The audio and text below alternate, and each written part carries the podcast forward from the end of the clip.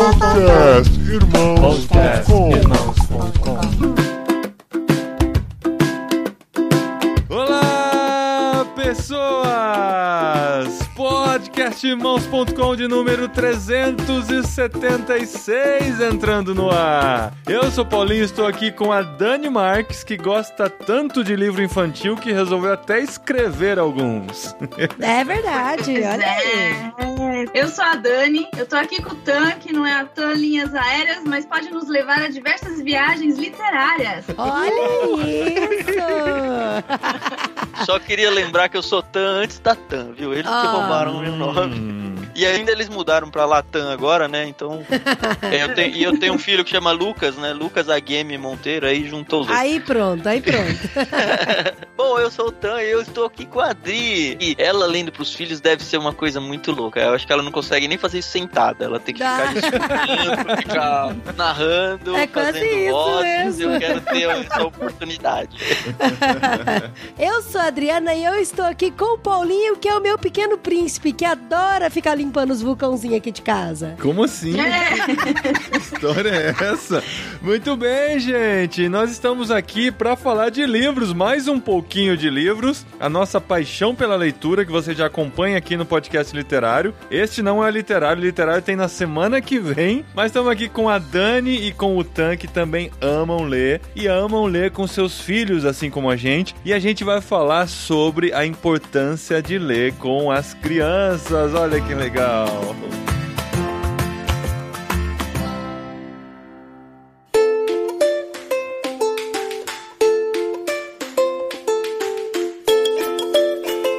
A ideia desse tema surgiu porque a gente gosta de ler com os filhos. A gente já falou um pouco aqui sobre isso em outras ocasiões. Já gravamos até um vídeo em que falamos sobre isso lá, né, pro YouTube. Mas por outros dois motivos também, porque os nossos dois convidados estão com projetos voltados para literatura infantil. Olha, Olha que legal. isso. É isso aí. Uhul, contribuição, hein?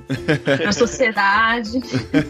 Então, ó, a Dani tá lançando o livro que é o irmão do Tem Princesa Aqui, que ela lançou há alguns meses, anos atrás, né? Quando que foi o Tem Princesa Aqui, Dani? Um ano e pouquinho atrás, mais ou menos. Um Um, ano ano, e e meio, mais ou menos. Que fala sobre os hábitos das meninas que são julgados. Então a gente até gravou um programa na época sobre coisas de meninos, coisas de meninas, que foi muito legal. Foi muito antes da ministra Damares falar que azul é de menino e rosa é de menina. Rosa de menina. Nada a ver com isso, gente. né? É. Sobre isso. E agora ela tá lançando, tá fazendo financiamento. Tá fazendo é feio, não, né? É feio, tá Ela- fazendo, é feio. Ah, não, não, tá- não, não, ela vai estar fazendo é feio. Agora, o tá fazendo não é tão feio assim. Tá fazendo financiamento coletivo pro novo livro e a gente quer ajudar a incentivar esse livro a acontecer. Então, Dani, conta pra gente um pouquinho do projeto do Tem Príncipe Que, não tem herói que.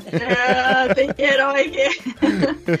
pois é, gente. A proposta do livro é o seguinte: trabalhando com crianças já há cerca de 18 anos, a gente percebe que tem aqueles meninos que não se encaixam nesse perfil estereotipado do menino agressivo, machão, que gosta de luta, futebol, carrinho, velocidade. E aí ele vai mais pro lado da arte, da música, gosta de brincar quietinho e tal. Normalmente esses garotos são taxados de boiola, de gay, não sei o que e tudo mais. E a proposta do livro é trazer essa reflexão que existem perfis diferentes de meninos. Tem um menino que é mais perfil de artista, ele curte a calmaria, não gosta de luta, mas tudo bem com isso. Ou de repente ele gosta de dança e tudo bem que ele curta e tem esse perfil. E assim como o livro tem Princesa que ele traz essa provocação para que os pais conversem com os filhos a respeito do tema, né? E a gente já tá nos últimos dias da campanha, né? Quem tá ouvindo na semana da publicação é a última semana, basicamente, pra você colaborar e receber o livro em casa. Então entra lá no Catarse, né, Dani? Qual que é o link completo? catarse.me barra Tem herói que, bem fácil. Tem herói que, tudo junto. Entra lá, conhece mais sobre o projeto. Tem um vídeo da Dani explicando sobre o projeto, sobre o livro, pra você conhecer mais. Ajuda a divulgar pra gente conseguir atingir essa meta aí, né? Isso, é uma campanha de pré-venda, né? O pessoal pergunta, ah, é doação tal? Não, não é doação. Você adquire o livro antes dele existir. A gente atinge a meta, publica, imprime e entrega na tua casa o, o livro. Então é uma aquisição. Uhum. E Ah, colaborando isso é com o projeto para que ele aconteça, se realize. Porque, gente, é muito caro publicar livro infantil. Então a gente tem que encontrar alguns outros meios. Aham, é porque todas as páginas são coloridas e tal, né? Tem um custo mais alto do que um livro de páginas preto e branco, né? Isso, é ilustração, né? Mas vale a pena, é um investimento pra nossa geração aí. Muito bom. Então entra lá em catarse.me barra tem herói que contribua com esse livro. E a Dani também é, assim, uma parceira e curadora do novo projeto do Tan e da Carol no Clube Ictus. Olha que legal. Uhul! Ela tá ajudando a gente bastante. Pra quem não tá sabendo ainda da última novidade do Clube Ictus, a gente lançou finalmente planos infantis. Olha que legal. Muito E bom. é bem ousado esse projeto de vocês, viu? Parabéns. Na verdade, assim, é um negócio que a gente já tem pensado há mais de um ano, mas a gente tava de coragem e de capacitação pra seguir adiante. Uhum. E aí a gente decidiu lançar logo quatro planos, porque a gente ficou muito na dúvida qual idade que a gente vai atacar, que tipo de criança a gente vai começar, e a gente falou: ah, não, se é pra fazer, vamos fazer mesmo. Então a gente começa com idade de 3 anos, que é o primeiro plano, de 3 a 6 anos, até o último plano que chega até 17 anos. Então são quatro planos, e aí cada um deles tem uma característica específica, cada um deles tem estilos de livros diferentes. A gente vai seguir a mesma toada do Clube Ictus, que é às vezes mandar livro com conteúdo cristão, às vezes não, quando não, normalmente mais virado para os clássicos, tendo uma preocupação ainda maior, porque a gente sabe que com adulto, quando a gente vai falar de algum livro, a gente consegue ousar um pouquinho ou apresentar uma literatura talvez um pouco contrária àquilo que a gente já defende, porque existe uma maturidade ali, e a criança não necessariamente. Uhum. Enfim, a gente também tá num período de pré-venda desses kits. O primeiro vai ser entregue só em outubro, mas para quem ainda assina em agosto, a gente tá falando em 2019, né? Para quem assina em agosto ainda, a gente tá com 50% de desconto na primeira Olha, que mensalidade. legal. Então é uma grande oportunidade aí. Muito E bom. assim, a Olha. Ideia é pegar outubro, mês das crianças, e quem sabe trocar o seu presente do Dia das Crianças por uma assinatura no Clubinho Ictus. Cara, que da Se hora. você quiser Olha, mais cara. informações, clubeictus.com.br barra clubinho. É o Clubinho. Ictus. A gente já admira pra caramba o Clube Ictus. Chegou hoje aqui pra nós, a gente É nem abriu a verdade, caixa. Chegou hoje. Vamos abrir amanhã. Os livros desse mês, né, que ainda não é do Clubinho, é o Clube Ictus regular. Olha, e falar nisso, tá pesada a leitura do próximo literário, hein, Dan? É, Caramba, mano. Tem que ler e fazer Ah, a pausa, ler e fazer gravar daqui pausa. a pouco, é? Nossa, É, meu. o livro da semana que vem do literário. Sério, teve uma hora que eu falei, gente, eu vou desistir, vou falar pro Paulinho. É muito ruim, nossa, dá muito ruim na A gente. gente tá lendo o livro dos mártires, do John Fox, pra falar sobre ele na semana que vem aqui no Irmãos.com também literário. Sim, tenso, super tenso. Eu terminei o primeiro capítulo, eu tive que ir pro banheiro chorar um pouco. Então vamos lá, vamos falar sobre o tema desse programa. A gente vai falar sobre a importância da leitura, começar desde cedo com as crianças. Eu ainda não decidi o nome do programa, mas quem tá ouvindo já viu lá no post a divulgação. Mas é sobre isso que a gente vai falar nesse programa literário especial do podcast Irmãos.com.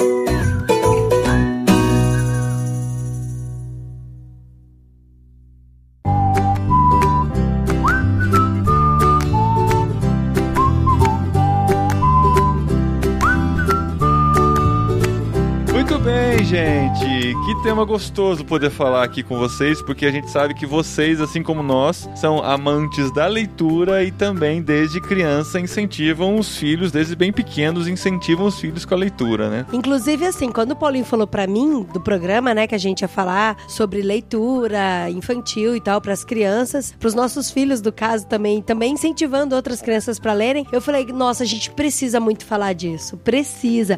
Porque, assim, é até meio ousado o que eu vou falar agora, mas, assim, os nossos filhos gostam de ler. Os filhos da Dani eu sei que gostam de ler também. O filho do Tan também gosta de ler. Uhum. Aí o pessoal fica assim, eu acho tão bonito criança que lê e tal. Aí eu queria tanto que o meu filho lesse. Uhum. E assim, não é uma fórmula mágica, né? E nem algo assim que é certeiro. Ah, se você incentivar, a certeza que ele vai ler. Mas tem uma semente aí que eu posso dizer com 90% assim. E assim, Nossa, e na bem- nossa bem- amostragem. Bem no chute, né? Na nossa amostragem, 100%. Na nossa amostragem, 100%. Então, eu só tô tomando cuidado pra dar uns 10% assim. Tipo, sabe igual você vai fazer a alternativa A, B, C e Não, o D é ó, outros? A gente, a gente tava num congresso essa semana, né? A gente tava brincando que essa coisa de estatísticas, pra você dar credibilidade, você tem que pôr vírgula no número. Então tem que ser 90,7% É. De é verdade, sucesso. faz diferença. É.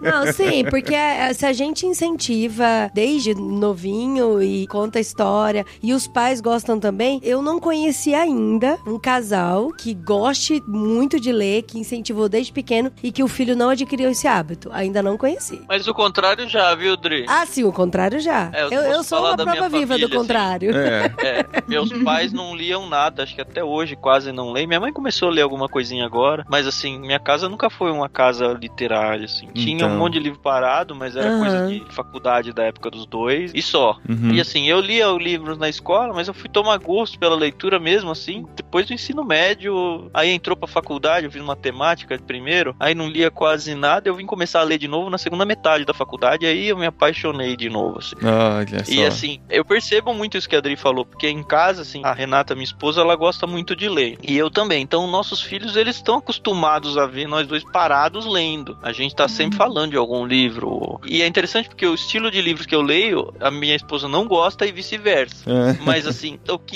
eles veem é os pais lendo. Os pais Aham. ou estão com um livro físico, ou eles estão com um e-book na mão. Isso pra eles é muito natural. Então, até muito das brincadeiras deles de livros, ou eles já pegam um livro e ficam vendo. É muito a gente legal, percebe né? bastante isso, né? É como todo o resto, né, da nossa vida, né? Tudo que a gente faz na nossa rotina. Se aquilo virar hábito da rotina, é muito mais fácil da criança adquirir esse hábito, né? Os É, eles espelham, Ah. né, nos pais, né? Não tem como. Então, mas Uhum. aí tem uma coisa que a gente precisa falar também, é que eu também conheço casais que gostam muito de ler e acabaram não incentivando os filhos e os filhos não adquiriram por osmose esse prazer pela Uhum. leitura. Então, por mais que você goste, tem que incentivar também o filho a ler, né? É, mas assim, a pessoa que gosta de ler, igual o Tan falou, vai estar lendo perto das crianças, a não ser que ele se esconda pra ler, né? Só leia no banheiro, Uhum. coisa assim, aí É. a criança não vai ler. Mas porque as pessoas falam, nossa, mas meus filhos gostam tanto de celular, pegam e ficam um tempão mexendo no celular, porque vem os pais fazendo isso o tempo todo, né? Uhum. Às vezes a gente tá perto das crianças, a gente tá no mesmo ambiente que as crianças, estão os dois adultos no celular e as crianças só olhando a gente fazer isso. E é o exemplo que a gente tá passando. Então, se a gente quer passar bons hábitos, a gente tem que fazer isso perto deles, né? Não dá pra fazer escondido. A Adri também não teve o exemplo Não, dentro não. de casa. Seu pai até é de leitura e tal, mas. Mas ele lê a Bíblia. Lê a Bíblia, lia jornal, Jornal, revista, essas coisas. Em casa, o que acontecia era o jornal. O que chegava em casa e eu via meu pai lendo, folheando, era o jornal e eu passei a me interessar por leitura vendo o jornal e pegando. Eu lembro que era o jornal de Piracicaba e vinha o jornalzinho de Piracicaba junto, que era de domingo, né? Que vinha edição Ah, especial. isso era tão legal, né? Quando via jornal pelas O crianças. jornalzinho. Aí tinha as Interessante que era só de domingo, né? Era Campo de Grande domingo, também, é. era só de domingo que vinha. Uhum. Aí eu fazia parte do Clubinho JP. Que Olha isso. Ó, A única coisa que significava o Clubinho JP é que eu tinha uma carteirinha. Meu pai me mandou foto esses dias dessa carteirinha do Clubinho JP. E meu nome saía no aniversariante da semana, quando era meu aniversário. Nossa, fica se achando, ó,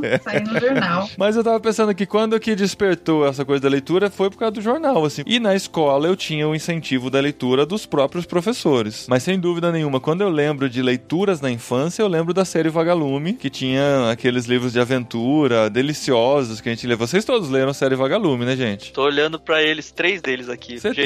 Crime, Então, o isso Mistério era- dos Cinco Estrelas e o Rápido Garoto de Ouro. Olha Ah, aí. Comprei pro Lucas os três. Ah, Então, eu fico pensando, será que as crianças vão gostar, né? Não sei. Ó, o Lucas terminou de ler O Gênio do Crime, agora ele ficou apaixonado. Ele curtiu? largar o livro. Olha, Nossa, que- eu queria demais. comprar o Cadáver Ouve o Rádio, que eu lembro que eu li, eu curti pra caramba. E eu falei, nossa, acho que esse o Dedé vai gostar. Não, é. Os nossos filhos estão na idade, os meus aqui de casa, né, estão na idade que eu acho que vão curtir bastante, porque são aventuras gostosas, light, né? E eu nem sei, eles ainda são publicados? São publicados, sim. Eu É? comprei na Bienal faz uns 4, 5 anos. Acho que é a Global Editora que tá fazendo. Deixa eu confirmar isso. Ah, não é a é isso editora aí, ó. Ática mais? Paga nós, Global, paga nós. É.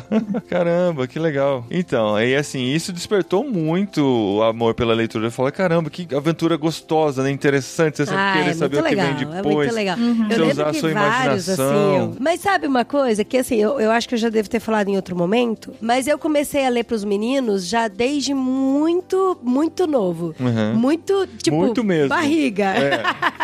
Porque assim, eu já gostava muito de ler. E aí eu pegava e lia em voz alta. Começava a ler em voz alta Eu o que eu tava lendo, também. sabe? A gente fazia isso, combinava pra fazer isso junto. Porque a gente leu em algum lugar que se a gente lesse em voz alta enquanto o bebê estava na barriga, de alguma maneira já começava a acostumar com o ritmo, Com o da, ritmo leitura. da leitura. A narrativa, né? Pode Isso. ser uma grande besteira. Eu falava, "Mas não custa nada, eu vou ler mesmo. O que, que custa Porque a ler em gente voz já ia alta? ler, né? É, só ler voz alta. E ele gostava da sua voz, né, amor? Os meninos sempre gostaram É. De ouvir da a vo- voz. de ouvir a voz do Paulinho quando tava na barriga. É muito engraçado. O pessoal sempre pergunta assim, quando começar, né? Eu acho que é aí, desde a barriga mesmo, e depois que nasce tem aqueles livrinhos fofinhos, Aham. tem aqueles livrinhos do banho, É. é, Ah, aqueles interativos com barulhinho, assim. Então, desde sempre, começa na barriga e não para nunca mais. E ir folheando, né? Eu lembro que tinha um livro, acho que o Paulinho esse vai lembrar. Tinha um livro de banho que os meninos gostavam, e aí a última página fazia que você apertava, sabe? Daí eu sempre Ó, tá fazendo contava. barulho. Ela fez igual você. E eu sempre contava a mesma história. A mesma história desde que eles nasceram com aquele livrinho de banho. Aí eu lembro que era assim, tipo, o peixinho era amigo do gatinho. E o gatinho queria ser amigo do leão. Mas o leão, ele era amigo do gatinho e do peixinho. Aí eu ia pra frente e pra trás toda hora. Você lembra disso? Né? aham. E aí eu falava, e todos eles queriam ser amigo do cachorrinho. Aí eu apertava. Então eu ia pra frente e pra trás e toda hora que eu chegava no cachorrinho eu apertava. E aí, muitas vezes, eles assim, engatinhando, achava o livrinho, pegava e ficava. Como se estivesse contando a história. Eu falava, nossa, que bonitinho. A gente acha que não, mas tem um super impacto isso. Mesmo É. quando não- eles ainda não falam, não Ah, lembram. nem legal. falava, sabe? Viu? Ficava arranhando. Dani, O Dani, com dois anos, ele pega livrinho, assim, esses livrinhos de 5, 6 páginas, de página dura, né? Uhum. Ele vem pra mim, pai, lê. Aí ele senta no meu ladinho e lê. E eu tenho Ah. que fazer uma confissão aqui, que assim, quando o Lucas estava um pouco mais velho, eu falei, ah, vamos ler Crônicas de Nárnia. Mas eu não consigo ler livro grande mais. Não em voz alta. Eu- minha voz cansa muito. Vai Cansa, muito cansando, cansa. cansa mesmo. Aí, assim, enquanto eles estão aprendendo a ler, enquanto o livro ainda é brinquedinho e tudo, é bem legal. Faz vozes, personagens e tudo. Uhum. Mas depois, é, vamos conversar sobre a leitura. É como eu consigo fazer com o É. Lucas. A gente... Não, Então, realmente, mas- eu li o Sobrinho do um feiticeiro e guarda-roupa. Mas eu ficava cansado depois de cada capítulo, porque, sei lá, quando a gente tá lendo, a gente tem uma respiração diferente e tal, vai ficando ofegante, eu não sei. Então, mas uma estratégia que a gente fez aqui em casa, Tan, assim, eu ainda leio em voz alta pra eles, mas eu pego livros que tem capítulos pequenos. Por exemplo, a gente leu A Aventura do Minecraft pro Daniel, que tem seis anos, que tem capítulos pequenininhos e todo final de capítulo tem o cliffhanger, né, que a gente fala que, é, Uhum. que é aquela curiosidade pra saber pra onde vai pro próximo capítulo. E ele é curtinho. Então daí não dá fadiga, não dá canseira nem nada. E assim, a gente queria muito ler também, né, o- as Crônicas de Nárnia, mas pelo mesmo motivo a gente acabou parando também. E aí eu penso o seguinte, eu quero deixar eles curioso, com vontade de ler de uma forma tão grande que quando eles conseguirem ler sozinho, daí eles vão ler esses livros com capítulos longos sozinho. E aí é o que a gente continua incentivando. O meu caçula tem nove agora, né? Então, quando ele começou a ler com sete, a Raquel tava com dez, então a gente decidiu ler Crônica de Nárnia com ele. Só que aí a gente fez um combinado, assim, todo dia depois do almoço, cada um de nós ia ler um capítulo. A gente foi revezando, né? Então, hoje eu leio um capítulo, amanhã a Raquel lê, no outro é o André. E aí a gente acabou lendo os sete livros dessa forma. Durou um ano. Caramba, que né? legal. E a ideia foi esse, um capítulo depois do almoço, era a nossa sobremesa. que e legal. não ficou tão cansativo, deu super certo. E sei lá, fica a dica aí pra quem. Não precisa ser crônica de Nárnia, né? Mas outro Não, Não, o Aham. legal de a gente ouvir essas experiências é que a gente percebe que cada um constrói a sua, Exato. É. a sua forma de fazer. Não e- tem um jeito e, certo. assim, funciona, é, não- exato, não tem a receita do bolo. Uhum, a É. Tem a né? vontade de, de passar essa experiência de leitura para a próxima geração. E cada um faz no ritmo de seus filhos, né? Nos horários que consegue. E uma coisa que a gente percebeu também é que o tempo de concentração das crianças é diferente. Porque eu já ouvi muito essa história de, ai, meu filho é muito agitado, ele não consegue ficar parado ouvindo uma história. Não consegue, não adianta. E assim, eu sei que a gente tá falando que a gente lê pros nossos desde que era pequenininho, mas isso também vai uma dica até pra criança que vai começar a ler depois, né? Depois, sei lá, com seus 7, 9, 10 anos. E você, por mais que ele saiba ler, é interessante você ler pra ele também, porque é você passando uma paixão pela leitura pra ele. E aí aí o tempo de concentração de cada criança é diferente. Eu lembro que o André, a gente sempre leu capítulos longos pra ele e ele ficava vidrado na leitura, paradinho, quietinho. E até hoje ele pega um livro, a gente tem a Bíblia em HQ, é muito bonitinho. Ele pega a Bíblia em HQ, senta no sofá e ele vai lendo, lendo, lendo. Quando vê, já passou quase uma hora o menino lendo, sabe? E aí já o Daniel, ele gosta também de ler, mas eu vejo que o tempo de concentração dele é mais curto. Mas mesmo E assim, não a tem gente problema, continua né? São características, Não, e não né? tem, exatamente. Ah, mesmo porque hoje o Daniel ainda não lê com aquela fluência toda que o Ah, André já sim, tem. ele, tem seis anos, Ele né? vai lendo com mais lentidão e tal, mas ele lê também. Vocês falaram aí dos livros com barulhinho, com brinquedinho. Com pop-up. É, que tem nas Uhum. livrarias e tudo. Eu acho que, assim, as editoras, as livrarias perderam um pouquinho a mão nisso daí, porque tá tão exagerado, assim, sabe? Na sede de chamar a atenção pelo livro, que o livro é mais um brinquedo do que um livro.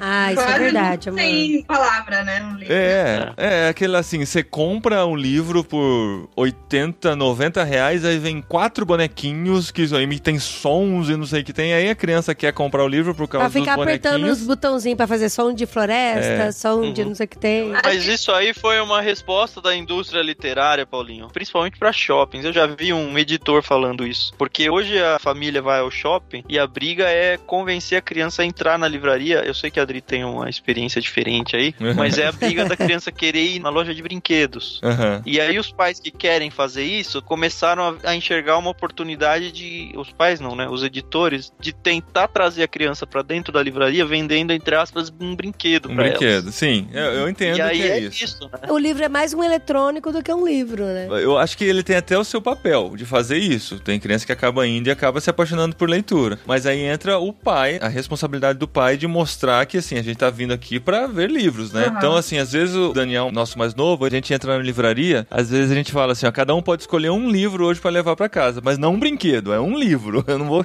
É eu não- verdade. Aí ele vem assim, ah, eu quero esse daqui. Não, esse aí é um brinquedo. Eu sei que tem história aí também, mas eu quero que você escolha um livro que você vai ler. Aí eu posso levar pra Aham. casa. Mesmo porque, assim, esses com brinquedos são infinitamente mais caros do que um livro só com Mas imagens e e, não é texto. só também porque, cara, enjoa, né? Porque É é o mesmo claro. barulhinho, a mesma É. coisinha, então. Sim. Nossa, cara. Quem que fez? É Você muito sabe? isso. Foi o Tan, o Tan fazendo suas onomatopeias aqui. Foi parecido ou não? Foi parecido uma porteira emperrada, assim, mas foi. Esses atrativos são interessantes, acho que no começo, quando a criança é bem pequena, É. você mistura muito texto com atrativo. Com o tempo, Isso vai mudando, né? É, com o tempo Isso você passou na época do Diário de um Banana, onde é aquele negócio de caderno de escola, é aquele mistura de ilustração com, Nossa, com mas é texto, uma que é o que a né? Dani trabalha bastante, sabe? Ah, Pra sim. re- A criança, até uma certa idade, ela é muito concreta, ela não é abstrata, né? Ela vai começar a entrar nessa fase do abstrato lá para 9, 10 anos. Então, até esse ponto, você tem que usar imagens concretas para chamar a atenção, até para ela compreender o que está sendo dito Aham. ali. E Isso é muito legal. Eu tenho que falar aqui sobre um livro que eu fiz o desfraude dos meus dois filhos com esse livro. E eu tenho relatos de mães que eu emprestei meu livro assim. Eu emprestei, fui passando, passando, passando. E relatos de mães assim: olha, Adri, você não tem noção. Porque além de eu tirar a fralda do meu filho, da minha filha, agora minha filha gosta de ler. Olha só, unindo Então eu gosto à leitura. muito. eu gosto muito desse livro, assim. Ele me ajudou em vários aspectos. Ah, agora a criança gosta de ler sentada no vaso, né? Ai, gente, mas você acredita, Só que daí é né? hemorroida. É, não fica muito tempo, não. É. Exagerar. Mas o livro chama O que tem dentro dessa fralda. E ele faz exatamente isso que a gente tava falando, que a criança precisa entender o que que é concreto, né? Que fica difícil deles entenderem muito o abstrato. E ele é de pop-up, não sei se é pop-up que fala, Eu de é abas, pop-up. né? É de abas, né? Acho que é mais abas do que pop-up. É. Mas é bonitinho porque é um ratinho que usa a fraldinha. E aí ele quer saber o que, que tem dentro das fraldinhas. Aí tem uma vaquinha, aí você abre a vaquinha, dentro da fraldinha tem um cocô de vaquinha. Aí tem um cachorrinho, dentro da fraldinha tem um cocô de. Gente, de- é só o desenho do cocô, tá? É. Aí tem um cachorrinho, você abre e tem um cocô do, do, do, do Não é aqueles cachorrinho. livros de cheiro, né? e nem de textura, imagina que bizarro. Ah, Quando a Adri mostrou pra mim, eu fiquei meio mal, assim, É, sabe? porque Mas tem as fraldinhas, você vai abrindo as Você fraldinhas, abre a sabe? fralda e você vê lá dentro o Ah, mas é muito bonitinho. Porque assim, aí tem uma hora que chega nos animais e aí a fraldinha tá limpinha. Aí a criança fica. Ah! Eu falei, é, tá vendo? Essa fraldinha não tem nada. E eu falei, igual na sua fraldinha. E aí ele mostra por que, que não tem nada na fraldinha do cabritinho, entendeu? Aí porque na próxima página tá o cabritinho num piniquinho, num vasinho, sei lá o quê. E falou que agora ele aprendeu a fazer lá. E que a fraldinha dele sempre vai estar tá limpinha e cheirosinha, sabe? Ah, E aí, por legal. fim, o ratinho aprendeu a fazer também. Aí na fraldinha do ratinho não tem mais nada. Imagens bem concretas. E é legal porque, assim, eu tirei os meninos da fralda muito cedo, né? E aí a gente já colocou direto um vaso. A gente não usou o troninho porque eu acho nojento. Mas tudo bem, quem gosta de usar pinico, ok. Com música. É, não, gente, a gente Aquele tá- que canta parabéns pra você, né? quando- Não, a gente... É a hora que quer o cocô. Ah, não. Não, eu e o Bolinha, a gente é meio grosseirão nisso. A gente já tá com a criança recém-nascida no chuveiro, vai fazer cocô direto pro vaso. Vai aprender, aprende direito. Tanto assim, começou a ler, já tá lendo Dostoiévski. Já tá lendo não tem, Dostoiévski. não tem É isso frescura. aí. Não, falar nisso, o Daniel tava com o livro dos mártires no colo, em cima do sofá, e eu fiquei desesperada. Falei, esse livro não pode ler, Eu não. ia falar, acho que no primeiro terço do livro Sim. tem o caso que fala de uma criança. Ah, então não é pra contar spoiler. Deixa pra semana que Não. vem. Cara, Não, mas- esse, esse que eu fiquei mal. Foi esse que eu fiquei então, mal. Eu li esse trecho pro Lucas depois. O Lucas tem nove anos. Eu falei, Você Lucas, vem aqui. leu? Eu li. Mano, eu trato que como um coragem. adulto em alguns pontos, assim. Eu falei, olha, Nossa. filho, papai... ele já sabia que eu tava lendo esse livro e sobre o que, que era o tema, né? Aí eu falei, olha, filho, vem ver. E aí eu contei pra ele pra ver como seria a reação, pensando que ele podia ser aquele menino. Ai, cara, mano. E assim, depois que eu terminei de ler, ele falou, pai, por que, que você leu isso pra mim? Ele me perguntou. Eu falei, Fez isso comigo, pai. não, porque abalou pra caramba. Ele abalou a mim, abalou a Adri, tá falando, né? Nossa, eu chorei, eu chorei, Aí real eu falei, oficial. é pra você entender o que é o mundo, filho. Isso pode acontecer de novo. E assim, Nossa, eu, cara. eu- até hoje eu não sei se eu fiz isso muito bem ou não. mas assim, não, eu sou sendo bem honesto com você. Mas tem O várias menino tá fazendo assim, terapia. não, não tá. É, ele- ele não dorme sabe desde que eu então. trato ele não como criança em alguns pontos, assim. Eu já tô preparando ele pra adolescência. Sim, e preparando pra vida ele também, né? perceba disso. E pra vida real. Aham. Às vezes as coisas ele vem bravo da escola. É, pai, porque aconteceu tal coisa na escola. E você sabe que foi injusto, que foi uma sacanagem. A resposta que eu dou pra ele, eu falo, filho, o mundo, mundo não é, é justo. assim, a gente é. tem que lidar com isso. É. E sim, Não, a, é. realidade nua e crua num ambiente protegido que é o lar dele e o pai dele contando. né? É, e é melhor o pai contar do que o outro, né?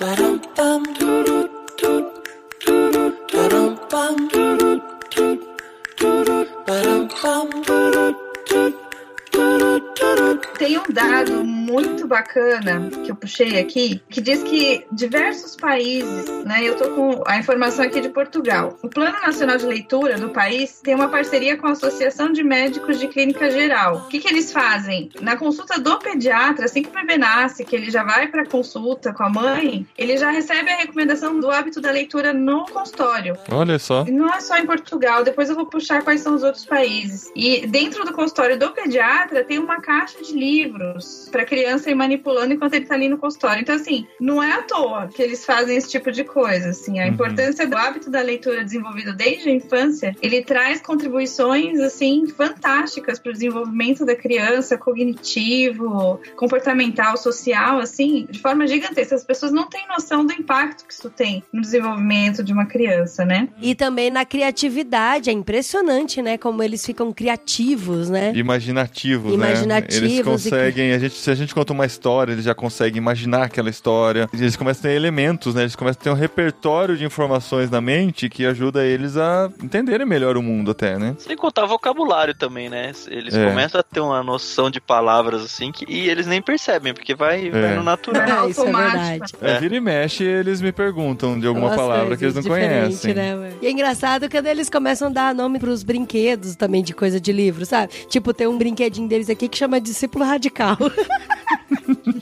É verdade. Aí eles ficam, pega lá o Discípulo Discípulo Radical. E o Dostoiévski, legal. sabe? Umas O coisas assim, Dostoiévski é muito bom. Não, mas esse negócio do vocabulário é verdade, assim, você vai lendo e aquilo vai entrando em você, assim, automaticamente o teu arquivo vai ficando cada vez maior. Sim. Se o teu arquivo tá maior, o teu cérebro tem mais coisas para acessar nos desafios do dia a dia, de, É. tanto de reflexão, de conflitos, problemas, você tem um arquivo muito maior né? Vira e mexe, a gente se olha aqui dentro de casa quando a gente ouve uma frase mais elaborada das crianças. Nossa, assim, direto. A gente olha um pro outro e fala: Da que onde, né?" vocabulário é esse? Não, o nos eu acho absurdo. Ah, Como assim? Nossa, eu acho que o vovô irá nos buscar hoje. O nos buscar, nos falar. É muito legal.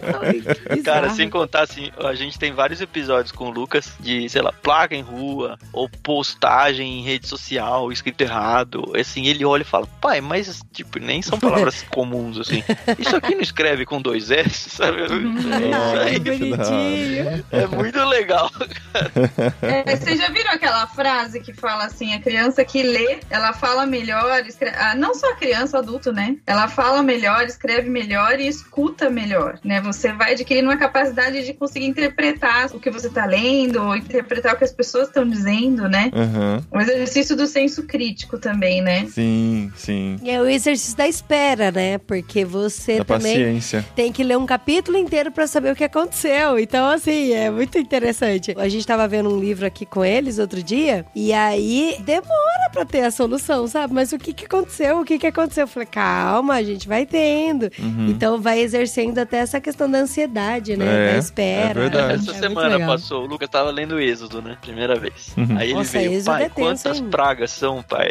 Aí eu falei, onde você tá? Ele falou, vai sei lá, duas, três. Eu falei, não vou falar, filho. Não, pai, fala. Quantas são? Eu falei, filho, o que eu mais queria era poder ter a oportunidade de ler a história do Êxodo sem ter a menor ideia do que vai acontecer. Eu não quero estragar isso na sua vida. Não vou dar spoiler. chama Não vou dar spoiler, né? spoiler da história.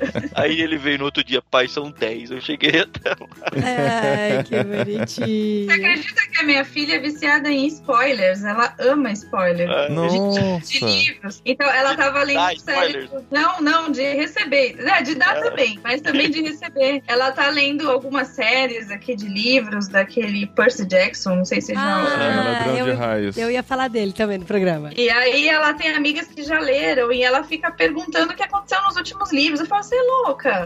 Eu perdi a graça.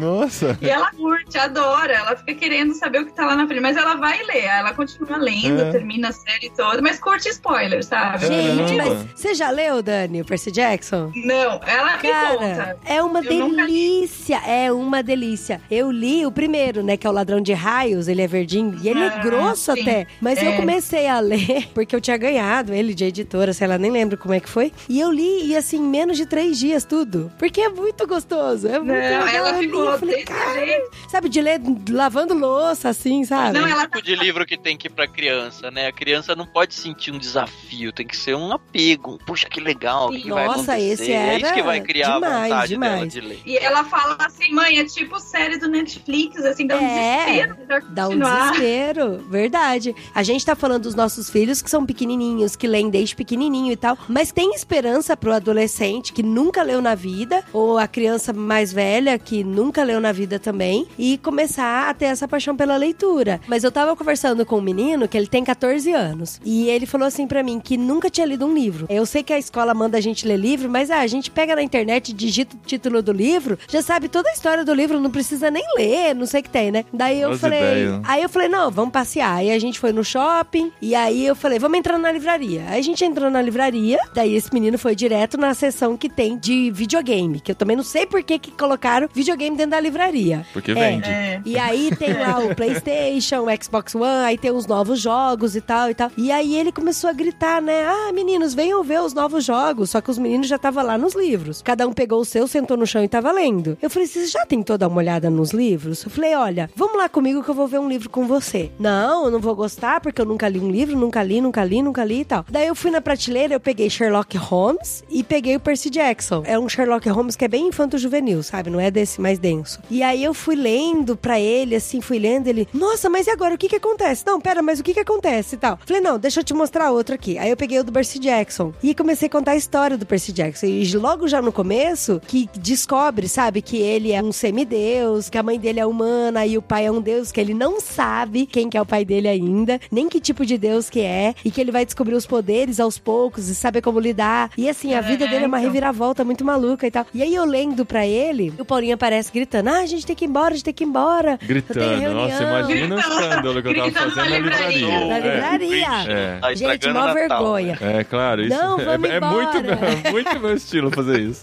É, tá e ele, não, a gente tem que ir embora, porque eu tenho reunião agora, tem que ir embora, tem que ir embora. E ele, não, mas eu quero ver o resto da história. Daí eu fiquei morrendo de vontade de comprar o livro pra ele. Mas, cara, a hora que eu passei no código, eu falei, não, gente, tá muito caro. Não, e aí eu não. falei, ah, não E, e acredito. eu acho que dificilmente ele leria, porque a gente já deu um Porque- livro pra ele, ele tá lá, deixa lá só pra mostrar que tem. Então, mas aí eu vi que, assim, que só precisava de um incentivo. Mas precisa ter alguém perto pra Então, fazer isso. Essa que é a minha maior dor no coração, porque eu não vou estar lá perto pra ficar incentivando. Daí eu até falei, ó, se você conseguir convencer teu pai de comprar outra pessoa a comprar esse livro, a gente faz um combinado de ler junto e a gente trocar experiências pelo WhatsApp. Mas assim, É. sabe quando você vê que uma criança que nunca leu ficou com vontade? Então isso é possível, sabe, de É. acontecer. Sim. É, então, você pode ir construindo isso na rotina e eu acho legal também a pessoa se descobrir, assim, a sua identidade literária, que gênero você mais curte, que mais te atrai. Uhum. E você tem que ir experimentando. Às vezes você tenta um, não rola, tenta outro, não rola, até que vem um que você fala, meu, que é, É te dá um desespero, assim, é de continuar lendo, de terminar. Também não dá pra forçar, sei lá, chegar pra alguém que não curte esse tipo de leitura e forçar a barra, né? Ah, você tem que gostar desse É tipo gênero, de leitura. né? uma- É. Não, é, assim, eu acho que o livro cai na nossa vida. Eu, por exemplo, não costumava ler. Eu comecei a ler bem tarde, assim, praticamente adulto. Né? Tava no ensino médio quando, além desses livros de escola, que eu gostei bastante de ler um ou outro, o primeiro livro que eu li por vontade própria, assim, que eu tenho boa memória disso, foi Mário Puzo, o Poderoso Chefão, que eu achei, assim, uma edição do meu pai da década de 70, com a capa toda velha. Que da e aí eu falei, ah, vou ler, assim. E, cara, não tinha nada a ver com a minha cara, com o meu estilo, com capa, com nada. Mas, assim, comecei a ler, eu falei, putz, não dá pra eu parar. Eu lembro de terminar esse livro, eu tava voltando de São Paulo, num ônibus, eu desci na rodoviária, faltavam quatro páginas. Eu falei, cara, eu não posso parar o livro, faltando quatro páginas.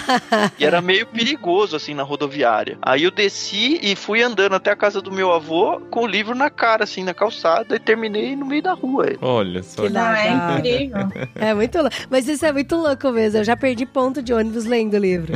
Eu tava lendo o Guia dos Mochileiros da Galáxia e gente morrendo de Adri rir. nunca, nunca acerta, Acerta os S's desse do livro. título. Mas esse livro é difícil, velho. Ué. É o guia Mochileiro das... Do mochileiro Mochileiro das, das galáxias. Galáxias. E- Isso. E eu, e eu dei muita risada, gente. Esse é o livro de dar gargalhada. Mas de rir igual tonta dentro do ônibus. Aí eu perdi o ponto. Deu uma raiva. Vocês sabem que tem pesquisas que falam que quando você tá lendo um livro, uma história, o teu cérebro reage como se você estivesse vivendo aquela situação. Ah, mas não tenho dúvida. você tá. É bizarro, é, né? Porque você tá no meio do nada e começa É. a rir, às É. vezes chorar. Isso... É, eu contei no último literário que a gente falou sobre o- a viagem ao centro da Terra do Júlio Verne, que aconteceu uma coisa que, assim, só tinha acontecido vendo filme, mas não lendo um livro. Que é o momento que ele se perde dentro da caverna, eu tava com a mão suada. De repente eu percebi que eu tava com a mão suada, assim, de acompanhar Sim, a tensão que de- ele tava lá Da dentro, falta cara. de ar, né? Falei, caramba, como que o cara, um, um livro escrito no século legal. passado, consegue fazer isso comigo? século retrasado consegue fazer isso comigo agora, sabe? É muito louco isso. É muito louco porque o teu cérebro reage como se você estivesse ali na situação do personagem, vivendo de fato aquilo. Uhum. E se você parar pra pensar nisso, o que eu acho super, super interessante é, por exemplo, você tá lendo uma situação de conflito familiar, de repente, algo grave, quem brigou, tá falando mal do outro e tal, e de repente tem a hora que o personagem vai poder falar tudo na cara do outro e tal. E se você tá se identificando com aquele personagem, o teu cérebro ele vai reagir como se estivesse sentindo o alívio que ele sentiu ao poder falar tudo que tá entalado na garganta, de repente. Uhum. E os especialistas chamam isso de função terapêutica da leitura. Então, enquanto você tá lendo e se identificando com os personagens, aquilo tá aliviando uma série de questões internas suas. É muito, muito Uhum. louco. Muito louco e legal, assim. Legal Muito. mesmo. E quando você tá imerso na leitura, isso várias vezes. E eu começo a rir, assim, eu não sou uma pessoa que fico rindo de besta, mas tem algumas coisas, umas frases, alguma coisa que eu gargalho. E assim, eu rio, rio, rio. e aí, assim, normalmente a Renata, quando tá do meu lado, ela fala, o que que foi? Eu falo, putz, você precisa saber essa parte. Aí eu leio a página inteira pra ela, ela olha pra mim com aquela cara. Ah. Aí eu falo, Ah, e aí, né? já foi a parte que era pra você ter lido. Mas assim, é a questão de eu estar imerso na leitura e ela não, né? De eu ter toda o cenário, os personagens, o sarcasmo e quem pegar, assim, uma cena de um filme, de uma série no meio, não vai pegar é nada. Mas essa emoção é muito legal e as crianças já começam a aprender isso desde pequenos quando estão lendo, né? Desde os livros mais simples e tal. E vai chegando o momento que os nossos filhos começam a ler livros que a gente não leu ainda, a gente não está mais junto com eles. Ah, isso dá, dá, Como um, dá tá acontecendo aflição, com a né? Dani agora com o Percy Jackson. A filha está lendo um livro que É. ela não tem exatamente a certeza do que está sendo falado lá. Aí precisa Uhum. conversar com a Drica, que já leu. É, tem que conversar com quem já leu. Aí, tudo bem. Mas Ah, assim- Tá tudo bem. O Victus é bom nesse ponto aí, hein? Que a gente garante. É. Ah, é verdade. Exatamente. Mas a mesma regra que serve para os filmes que a gente vê com as crianças, que assim, tem muitos pais que preferem proibir as crianças de verem certos filmes simplesmente porque não estão dispostos a conversar sobre aquilo, né? Tem alguns filmes que tem, sei lá, alguma magia, alguma coisa diferente do que a gente crê. Os pais proíbem porque ah, vai colocar coisa ruim na cabeça da criança, mas não estão dispostos a conversar sobre aquilo para fazer a criança pensar naquilo. Como o livro do Percy Jackson, tá falando sobre divindade, mitologia, sobre magia e tal. Como que a gente faz aqui em casa, né? Livro de Harry Potter, vai deixar É. isso não. Não vai ler Harry Potter não, esse negócio de bruxa aí e Ó, tal. a Raquel já leu a série inteira, gente. Olha isso. Harry- Olha o mau exemplo aí pra família brasileira.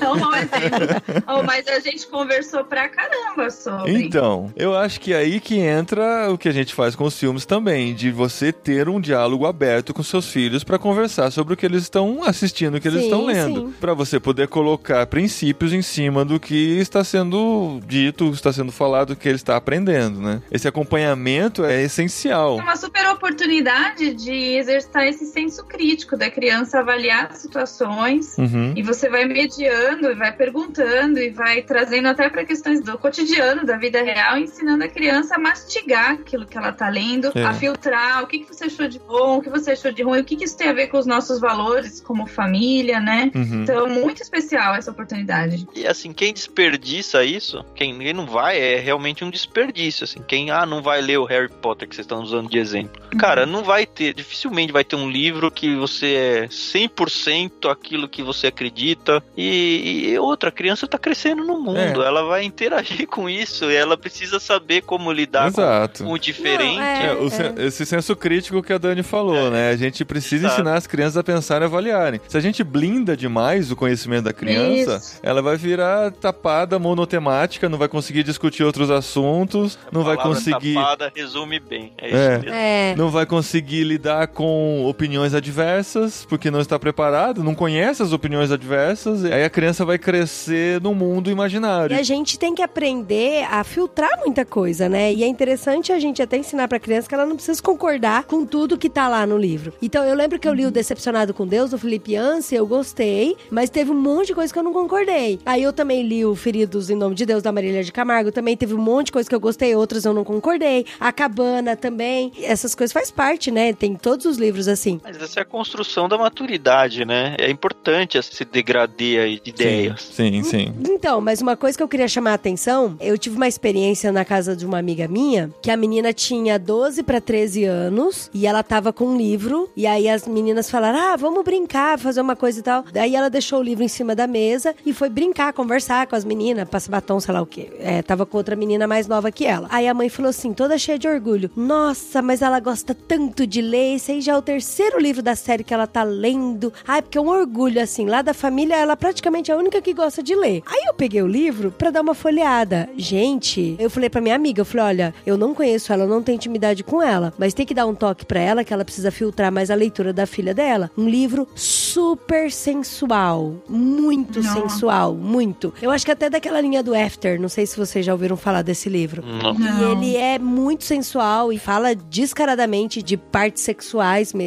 de ato. E eu só dando uma folheada ali com a minha amiga, eu falei, cara, Eu que percebi. tenso isso, sabe? Que Não, idade? tem- 12 anos. Ela ia fazer 13. É, então, assim, acho que nessa questão você tem que ir respeitando a, a idade da criança, né? Você vai permitindo que ela leia, que nem a Raquel leu Harry Potter, por exemplo. Ela tá com 12 anos. Eu não ia dar um livro de adulto pra ela ler, né? Ou permitir. Uhum. Falar, ah, vou Então, fazer. é. Vou deixar ela ler pornografia É. e vou fazer no mediação. Tem que tomar né? esse cuidado Ô, do que a gente Dani. tá falando aqui. A gente não tá falando É. que é. Pode deixar ler qualquer coisa que a gente vai É, desenvolvendo então. senso crítico. É, então, acho que tem que ter também esse bom senso dos pais, né? De, de respeitar as fases né? Uhum. A idade. Mas E- assim, se você vem construindo a, a leitura junto com seu filho desde criança e principalmente criando o hábito de conversando sobre isso, sobre a leitura, eu acho que é meio difícil o filho até esconder esse tipo de leitura ou ler desavisado, porque já faz parte do hábito falar sobre esses livros. Então, Otan, isso você tá falando é bem interessante. Eu lembrei do André, meu filho, agora. Ele tá com um aparelhinho lá de um leitor, porque aí a gente deu a liberdade dele escolher os livros e tal. Aí um dia ele chegou bem constrangido e falou assim: Eu tô achando que esse livro não é pra minha idade.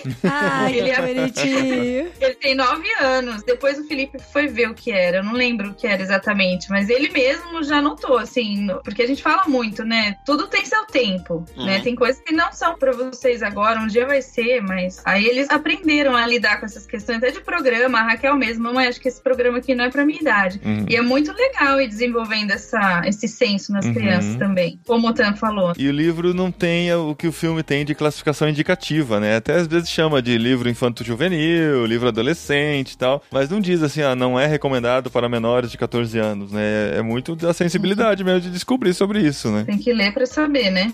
Tem a questão do adolescente que desenvolveu o senso crítico, né? Aprendeu a pensar questões mais profundas. Ele vai se tornar um agente transformador na sociedade, né? Sim. Que exerce a sua cidadania de forma plena. É, isso mesmo. O senso crítico começa na infância, né? Difícil adquirir isso depois, assim. Não é impossível, mas tudo que a gente vai ter de bom na vida, se a gente começar na infância, é o melhor lugar pra começar, né?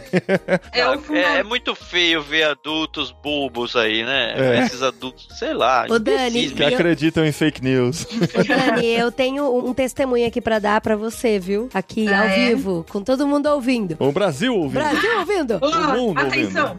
Mas a gente vira e volta a ler o seu livro, né? Pra ele e tal. Que foi até um dos primeiros livros com uma história mais rebuscada que eles leram. Que tem a parte que fala da desigualdade social e tal, do Coração Vermelho. Uhum. É, vamos Aham. contextualizar. Esse é o livro Coração Vermelho, da O- Dani o Mar. primeiro livro. É.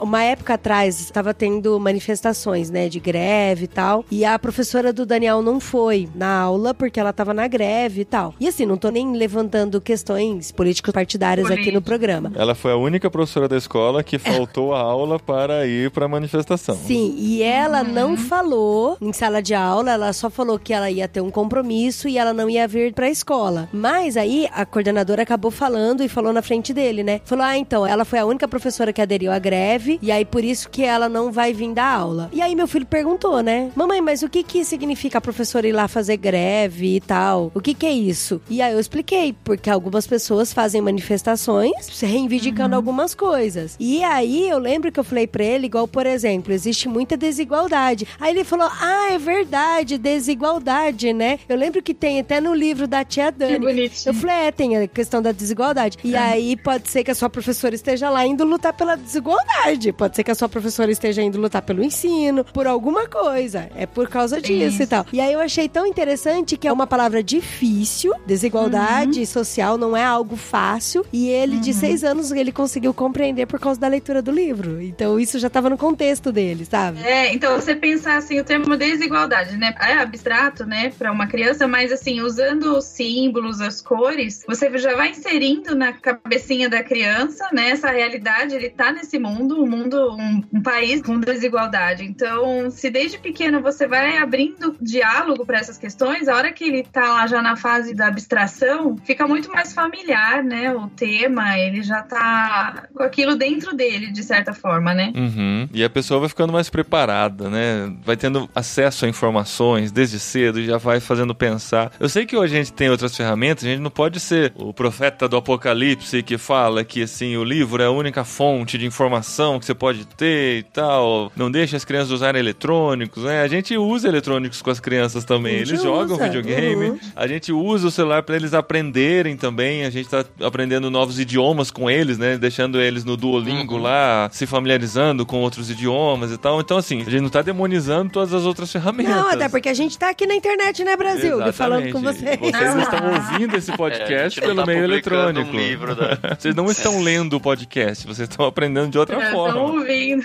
Uma coisa que eu sempre pensei de um livro, imagina que vem, sei lá, pensa um nome aí de alguém vivo, famoso. Pensa no Bonovox. contexto cristão, ah, sei lá, vem o Bonovox. Ou no contexto cristão vem o John Piper. Ô, do Bonovox Brasil, é cristão pra caramba, cara. Que história é, Eu essa? prefiro Não, o eu tô, tô, do que o tem John Piper. escolha, escolha, escolha o seu ídolo, ok? Tim Keller. Tim Keller, tá Tim bom. Keller Aí meio ele- que unanimidade, ah, Ele vai. vai vir É. pro Brasil e vai ter uma palestra dele Ah, o sobre algum foi. tema Eu que você gosta. Sim. E aí você fica desesperado pra ir, paga caro pra viajar, paga hospedagem, paga uma grana no ingresso do congresso, sei lá o que for, pra ouvir o cara falar por uma hora. Aham. E aí você acha caro pagar 40, 50 reais num livro que é ele falando por um tempo muito maior do que uma hora, com uma profundidade muito maior do que uma simples palestra. Sim. E aí você acha caro. E eu, eu não tô querendo levantar a bandeira de, ah, eu acho um livro caro ou barato. Eu tô querendo dizer que as pessoas não percebem que quando elas estão consumindo um livro de alguém, ela tá, na verdade, conversando com aquela pessoa, ou pelo menos tendo um encontro onde aquela pessoa que ela admira pode falar tudo que ela tem, ou seja, pra contar uma história, ou seja, pra contar um ensaio sobre algum assunto, e você tem aquilo quantas vezes você quiser, você pode dar um pause e voltar quantas vezes você quiser, você pode grifar, e às vezes você dá mais valor a ter a pessoa por uma hora, que nem é só com você, ela vai simplesmente estar falando, do que você ter um tempo infinito com aquela pessoa, só porque ela não tá falando ao vivo, ela escreveu aquilo pra você. E o pior, cara, já aconteceu de eu ir num encontro assim, que eu já tinha lido o livro do cara, ele veio pro Brasil, falou com tradução e ele citou ipsis literis o conteúdo do livro. Por que será, né? Porque é isso que ele tem pra entregar, né? Não. Eu já sabia disso. E, é, e às vezes o cara, assim, ele é um bom autor, mas não é um bom orador, sabe? Uhum. Ele escreve Nossa, bem. acontece muito. Acontece Não, e muito. sem contar que a retenção de um livro é muito maior, né? Porque você pode voltar quantas vezes você quiser ali, né? Aham.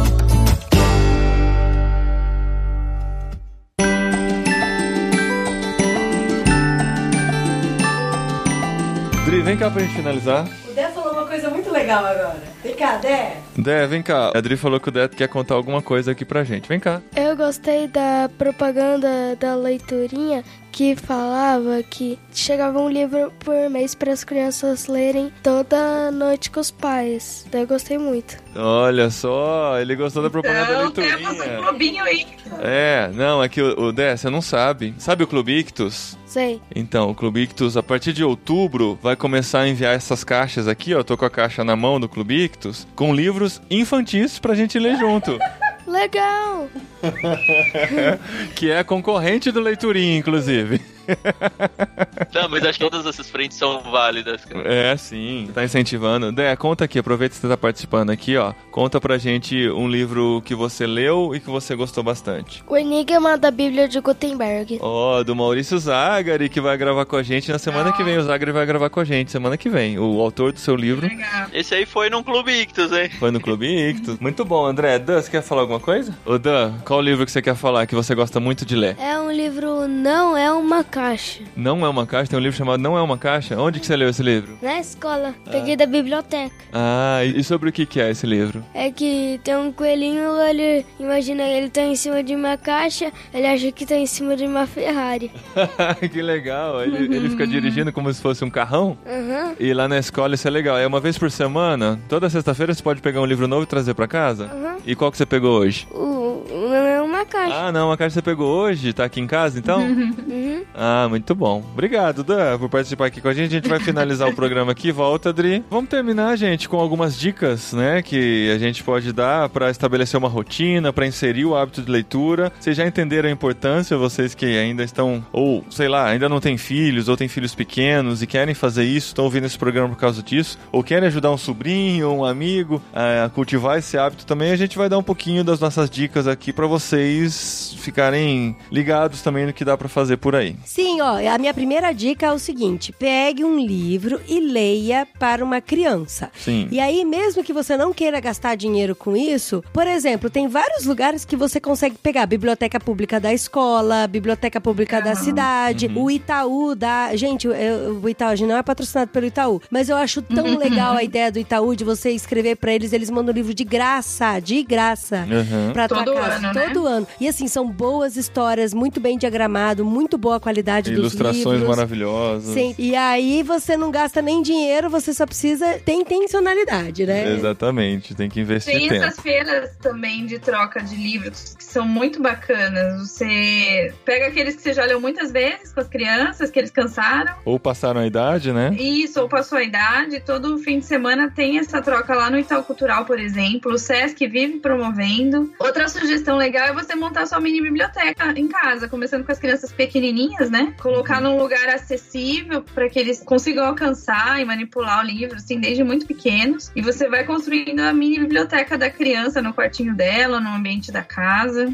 Ah, isso é muito legal. Deixar o livro acessível pra criança pegar a hora que ela quiser. Uhum. A gente mandou fazer na marce- marcenaria. Marcenaria, não é? Mar- Marcenaria. Mar, marcena, marcer, Marcenaria. E aí a, a gente comprou letrinhas de madeira e falou pra eles, né? O que, que vocês querem que coloque aqui de letrinha de madeira? Pra eles também sentirem identificação com aquela estante de livro, né? Aí eles falaram, coloca, eu amo meus livros. Uhum, Aí a gente legal. comprou, aí a gente colou. Só que daí eu falei, caramba, devia ser nós amamos os nossos livros, né? Mas tudo bem.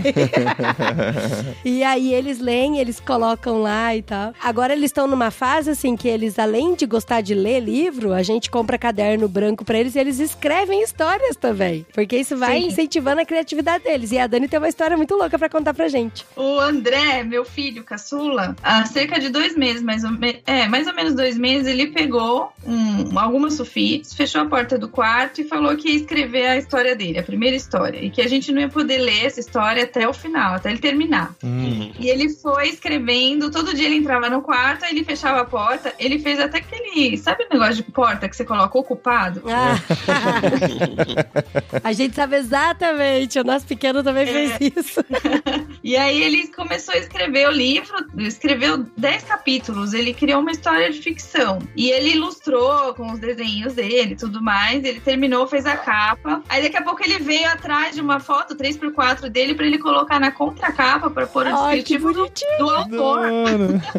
Fez a sinopse, assim, como um livro mesmo. Colocou o código de barras e tal. Da hora. E aí ele chegou e falou: agora sim vocês podem ler. E foi uma emoção pra mim pegar aquele livro e ler e falar: meu, cara. Tanto que a gente incluiu ele na campanha do Catarse. Eu falei: eu vou publicar alguns exemplares desse seu livro, filho. E você vai lá autografar pras pessoas e tudo mais. Que bonitinho. Que legal, né? É, Muito feliz. Legal. Que legal. O, André acabou de trazer aqui pra mim o livro Quando Nasce um Coração, da Daniela Marques. Ah, que legal. A Dani desistiu de, de chamar de Dani Marques, agora é Daniela Marques. Nossa, você acredita que foi um debate aqui em casa? Felipe, como você quer que põe Dani Marques, Daniela Marques? Eu, eu falei, eu não sei, eu tô com uma crise de identidade, assim.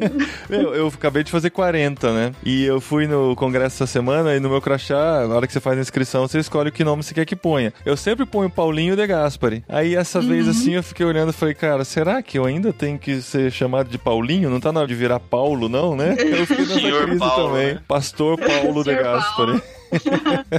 É, então, deu uma crise, assim. é, Eu nem sei, como é que tá aí? Tá Dani Marques? Olha. No Quando Nasce um. Coração tá Daniela. Daniela. E no Coração Vermelho tá Dani. É, mas vocês estão com a primeira edição do Coração Vermelho, né? É, Eu acho que a segunda provavelmente. edição foi Daniela. Mas daí não tem Princesa aqui, é Dani Marques. O meu tá Então, Daniela Marques. Ela continua em crise. é, tô em crise. Esses dois primeiros foi antes de eu decidir, sabe? Então, quando for reimprimir o Tem Princesa, eu vou mudar. Ah, entendi. Ou Agora é não. Daniela. Ou tá não. bom. Você já fez 40 também, né, Dani? Foi. Eu sei como é. Ponham aí nos comentários se vocês acham mais legal Dani ou Daniela. É, é verdade, eu vou pedir pro público, Aproveita a né? enquete, né?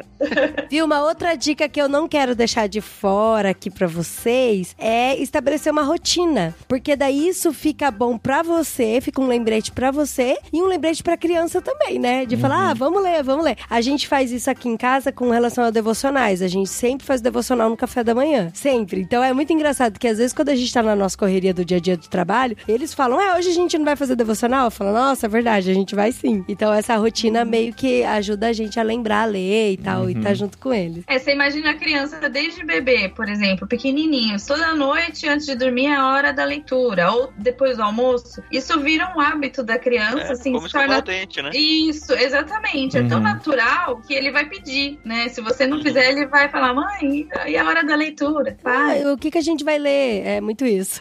É, é muito Uhum. legal. Tem uma outra dica que eu acho muito bacana, que é a roda de conversa da família sobre o que cada um tá lendo. Eu soube de algumas famílias que fazem isso, assim, em algum momento do dia ou uma vez por semana, sei lá, é a hora de cada um falar um pouco sobre o livro que tá lendo. Uhum. Eu achei super bacana essa ideia. A gente começou a exercitar aqui em casa, na hora do café da tarde, assim. Fala Que aí um pouquinho como é que tá o capítulo agora e tal. E como a Raquel não liga pra spoiler, né? Não tem problema. Você pode contar todas as histórias pra ela. Conta tudo. Exa ela ama spoiler. Mais alguma dica? Cara, é ter um livro sempre à mão, cara.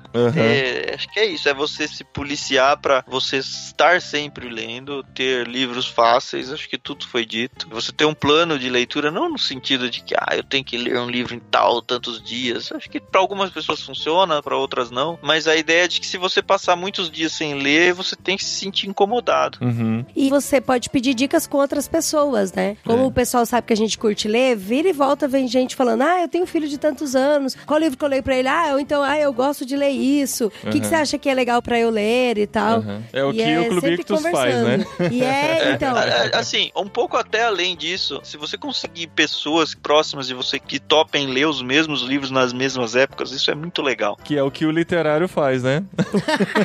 É, é, então. Mas assim, é, você já falou isso várias vezes, assim. O fato da gente se forçar a ler um livro por mês, muitas vezes, principalmente em fim de livro, é um esforço. Mas toda vez que a gente acaba, você fala, poxa, consegui mais uma conquista, sabe? Valeu. Tá pago, né? Pago.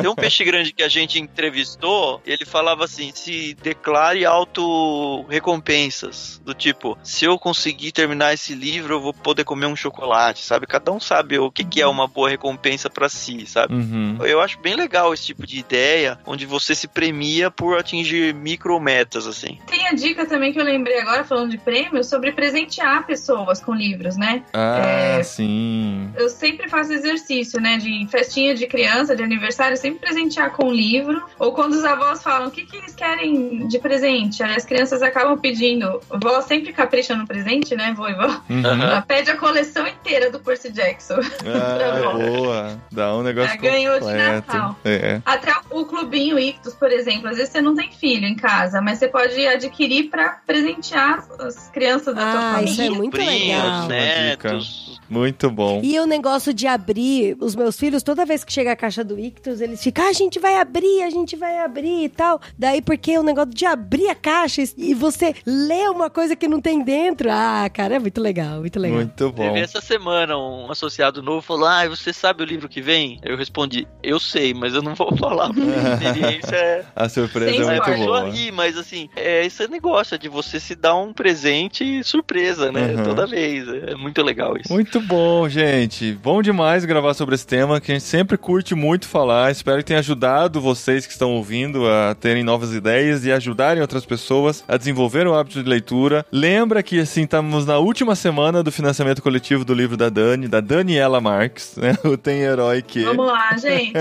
Entra lá, o link tá no post, segue a Dani no Instagram, é só clicar no nome dela aqui no post também, em irmãos.com, você vai direto pro Instagram dela. Também já conheça e faça sua inscrição no Clubinho Ictus agora no mês de agosto, tá quase no final do mês, mas ainda dá tempo de você fazer e pegar 50% aí na primeira mensalidade. Entra no clubeictus.com.br barra clubinho pra você ter todas as informações. Eu queria fazer um último jabazinho, sei que é concorrente, mas cabe no ouvido de todo mundo. A gente também abriu um podcast lá no Ictus, chama Conversa de Pescador. Ah, que da hora. Nos dias 1 a gente divulga as entrevistas que a gente tem feito com os peixes grandes. E nos dias 16 a gente tá lançando histórias dramatizadas, já tem um de cada. É o Chico Gabriel que tá fazendo a edição pra Uhum. gente também. Aham. Enfim, no seu agregador de podcast aí, ou no nosso site mesmo, você vai encontrar informações lá, chama Conversa de Pescador. Conversa de pescador, olha aí, mais um podcast, cara. Muito bom. No próximo literário a gente fala mais sobre ele, mas Legal. conheçam também aí História de Pescador, novo podcast do Clube Ictus e podcast nunca é demais, gente. Nunca é demais. Ouçam lá. E vem com a gente. Eu falei que semana que vem é o literário, mas não, a gente vai gravar semana que vem porque eu tenho uma viagem aí, mas Mas o programa só vai no ar no dia 10 de setembro, tá? Semana que vem é podcast Cepal aqui em irmãos.com. Mas você vai lendo com a gente aí Livro dos Mártires pro próximo literário daqui duas semanas e a gente vai junto aí nesse desafio da leitura. Vamos ler, galera. Vamos ler e leia com uma criança. É? Não o livro dos mártires. Não, Não. não, esse não.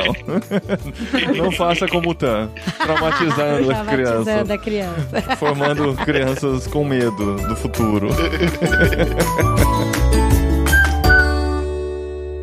Recadinho! Legal, Recadinho. bastante. Cash, arroba. No programa anterior, É, que é isso. muito obrigado. Recadinhos, esposinha! Recadinhos, esposinho.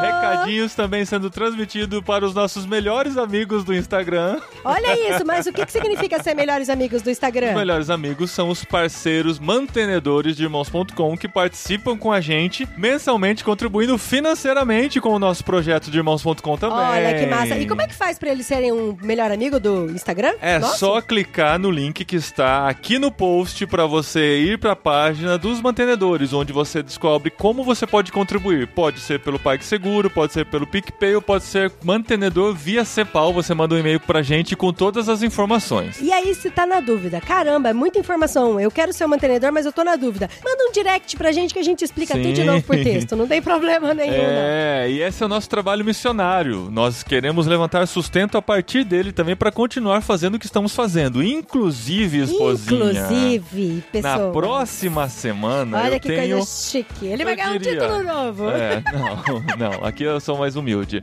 É, eu diria que eu vou encarar o maior desafio da minha vida. Olha isso, não, é, não foi ser pai? Não. Ah, ah.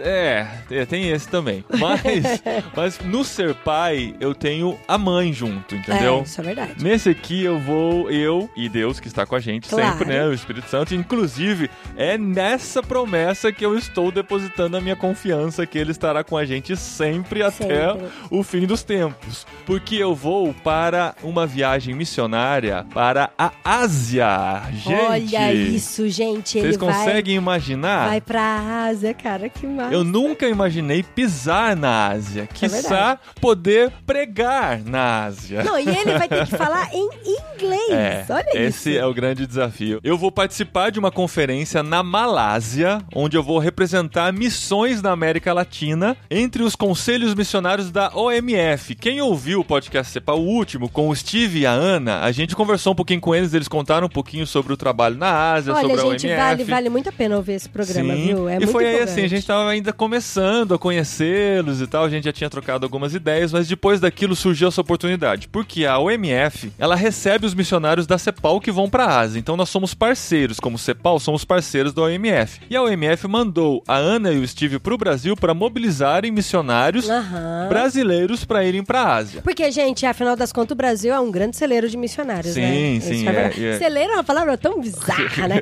É um grande plantação, É, né? Eu É diria que está entre os. Se não for o maior, é um dos maiores enviadores de missionários hoje, o Brasil. Olha isso, que bonitinho, E vai gente. acontecer essa conferência, esse encontro de todos os polos da OMF no mundo. São 18 polos que vão se reunir lá e eu fui escolhido, olha que honra, para representar gente, missões na América. Latina nessa conferência. Então eu embarco na quarta-feira à noite da semana que vem, vou para a Malásia, para Singapura e para Tailândia também visitar os missionários da CEPAL que estão lá. Então é um baita desafio, um baita privilégio. Eu tô super feliz e apavorado com a baita responsabilidade porque eu vou pregar em inglês, vou dar um devocional em inglês numa conferência missionária com pessoas de todo mundo reunidas. Então é uma baita responsabilidade. Eu também vou participar de painéis falando sobre missões do mundo e tal. Então assim, a gente conta com vocês porque dessa vez eu vou sozinho, a esposinha não vai junto. Ai, gente, vamos orar bastante, vamos orar pra Deus Sozinho. usar esse homem Perdido poderosamente.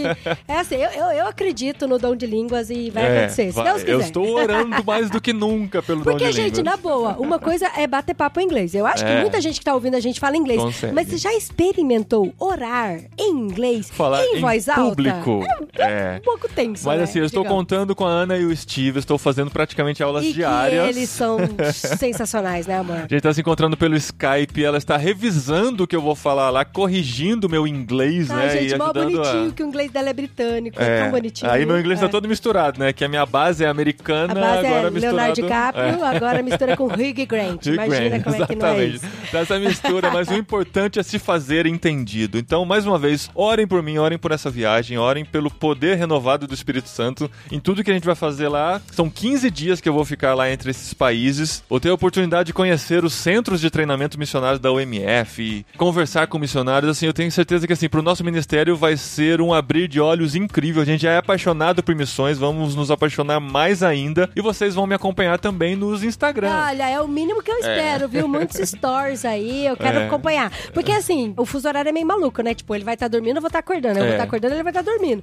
Então eu quero muito te acompanhar, esposinho, pelo É, stories. na Tailândia são 10 horas na frente, na Malásia 11 horas na frente. Então, quando vocês acordarem de manhã, vocês vão ver meus stories daquele dia que já está acontecendo lá do outro lado do mundo. Então, me acompanhem, vai ser muito legal ter vocês. Eu quero trazer muito conteúdo, quero trazer muito do que está acontecendo na Ásia, um grande movimento missionário por lá. A necessidade é enorme, enorme. A quantidade de pessoas que tem nesses países são países super populosos e a maioria esmagadora nunca nem ouviu o nome de Jesus. É um grande desafio que acontece por lá e vocês nos acompanham aí nas redes sociais. E eu não quero só ouvir você falando de missões no Stories, porque eu quero ver você comendo comida exótica, hein? Tá aqui lançado o desafio. Será que eu vou comer grilo frito, Ah, aquelas com gafanhoto? Taca ketchup, Ó, show, eu não sei o que, que tem Não, lá, o, mas é, come. o negócio é assim, se for seco, eu encaro. Agora, se for viscoso, Ah, meu Deus. É, tem Viscoso, mais gostoso não é é. pra você, então. é aquela larva viva, gosmenta, Nossa, assim, não sei, vamos Não, ver. mas nem deve existir, isso é coisa de filme. Coisa de filme, né? Olhos de. Indiana Jones, é, é. Cérebro de macaco, essas coisas. E, gente, estamos chegando. Falta aí pouco mais de um mês pro nosso encontro de comunicadores, o Impulso, que vai acontecer no dia 5 de outubro em Campinas. E é muito legal ver a galera se inscrevendo. Já temos vários nomes confirmados que você pode ver no Instagram toda quinta-feira, no Instagram de irmãos.com. E se você curte comunicação ou se apenas se interessa por comunicação e quer passar um dia todo refletindo, trocando experiências sobre isso, faça sua inscrição em irmãos.com barra impulso. E, esposinha, um pouquinho antes de gravar esse recado, o Will, lá de Angra dos Reis, me escreveu falando que está agitando uma caravana Olha de Angra dos Reis, do Rio de Janeiro, para participar Que com a gente do massa. Impulso 2019. Ó, que o pessoal de João Pessoa falou que quer organizar uma caravana pra vir também. Ô, louco, João isso, Pessoa? João Pessoa, Rapaz. olha só. Então, se você quer organizar uma caravana, entre em contato com a gente, a gente ajuda a divulgar, vem com a galera. É um evento de um dia só, mas você pode chegar no dia anterior, ver onde ficar hospedado. A gente não oferece essa questão do, Não, não. da hospedagem, não, não tem condição se você de é fazer aqui da isso. região e quiser hospedar pessoas na sua casa, escreve pra gente. É, a gente pode ajudar isso a acontecer. Mas se você está agitando uma caravana, fala pra gente, a gente divulga. E se você é da região de Angra dos Reis, eu pensava que ele passava pelo Rio de Janeiro, mas Angra está não, mais perto daqui. É um pouco, é. Então, se você é da região de Angra dos Reis ou está no caminho de Angra dos Reis pra Campinas, Tipo, eu sou de São José dos Campos. É, exato. E quer uma Sou de carona.